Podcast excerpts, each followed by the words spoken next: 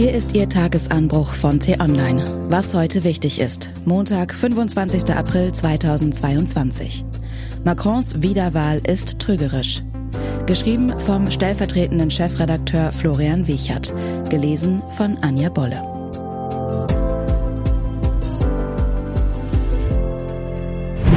Frankreich hat gewählt. Die Krise, die die französische Präsidentschaftswahl ab dem heutigen Tag hätte auslösen können, bleibt Europa und der Welt erspart. Vorerst zumindest. Aufatmen ist ein großes Wort, während in der Ukraine der Krieg tobt und täglich Menschen sterben. Ein Moment der Erleichterung ist es dennoch. Im Kanzleramt, in der Bundesregierung, in Europa, in der EU, der NATO. Frankreich hat also gewählt und Emmanuel Macron eine zweite Amtszeit als Präsident ermöglicht. Die Bevölkerung hat damit eine politische Katastrophe verhindert, mit Konsequenzen, die mindestens das Verhältnis zu Deutschland sowie die Stabilität in Europa erschüttert hätten und darüber hinaus unabsehbar gewesen wären.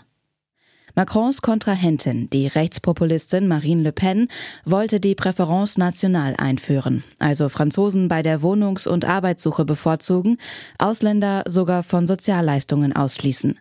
Geflüchtete sollten kein Asyl mehr beantragen können.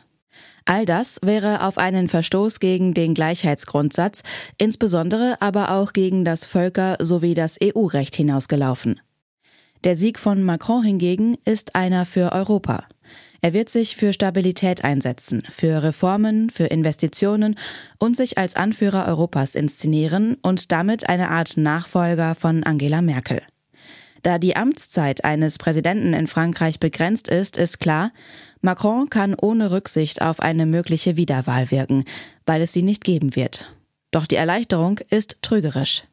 Vor fünf Jahren hatte Macron die Stichwahl noch mit 66,1 Prozent gewonnen, während Le Pen bei 33,9 Prozent landete. In diesem Jahr kam Le Pen auf mehr als 40 Prozent. Macron dagegen verlor fast 10 Prozent.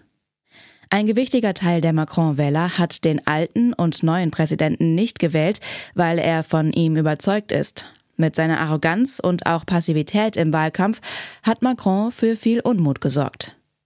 Viele Wähler haben ihn gewählt, um die Rechtspopulistin Le Pen zu verhindern. Wer in Frankreich vor der Stichwahl einen anderen Kandidaten gewählt hat, der dann gescheitert ist, der hatte vor allem Pech. Und bezogen auf Frankreichs Politik letztlich die Wahl zwischen Pest und Cholera, wie es eine der Blockiererinnen der Sorbonne im französischen Fernsehen nannte. Also die Wahl zwischen Macron und Le Pen.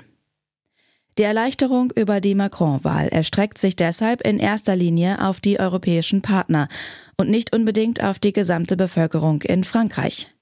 Hier drohen die Enttäuschung und der Frust noch weiter zu wachsen, genauso wie die Schere zwischen Arm und Reich weiter auseinandergehen könnte. Die wichtigste Erkenntnis für Frankreich ist wohl, diese Wahl ist die letzte Warnung.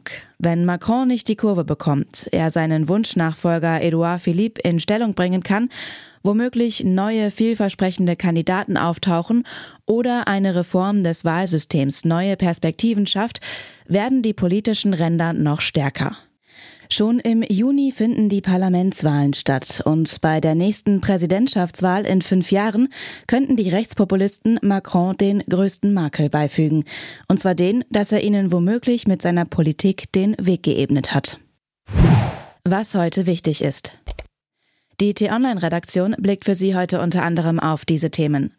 Im Zweikampf der Woche geht es heute um die Fußball-Bundesliga. FC Bayern München ist zum zehnten Mal deutscher Meister. Obwohl die Mannschaft sich sichtlich Mühe gegeben hat, sich über den erneuten Titel zu freuen, fragt man sich, ob die Bundesliga je wieder spannend wird. Der Grüne Anton Hofreiter ist im Ukraine-Krieg zu einem der lautesten Regierungskritiker geworden. In seiner Partei löst er damit bei manchen Kopfschütteln aus. Doch er macht einfach weiter. Und freiwillig mehr Geld an den Staat überweisen? Es gibt Bürger, die das tun. Alle Spenden, die auf dem Schuldentilgungskonto des Bundes landen, fließen eins zu eins in den Abbau der Staatsschulden. Das Konto ist allerdings kaum bekannt, die Zahl der Eingänge deshalb überschaubar. Das war der T-Online-Tagesanbruch vom 25. April 2022. Produziert vom Online-Radio- und Podcast-Anbieter Detektor FM. Wenn Sie uns bei Apple Podcasts hören, lassen Sie uns gerne eine Bewertung da. Vielen Dank. wünsche Ihnen einen frohen Tag. Ihr Florian Harms.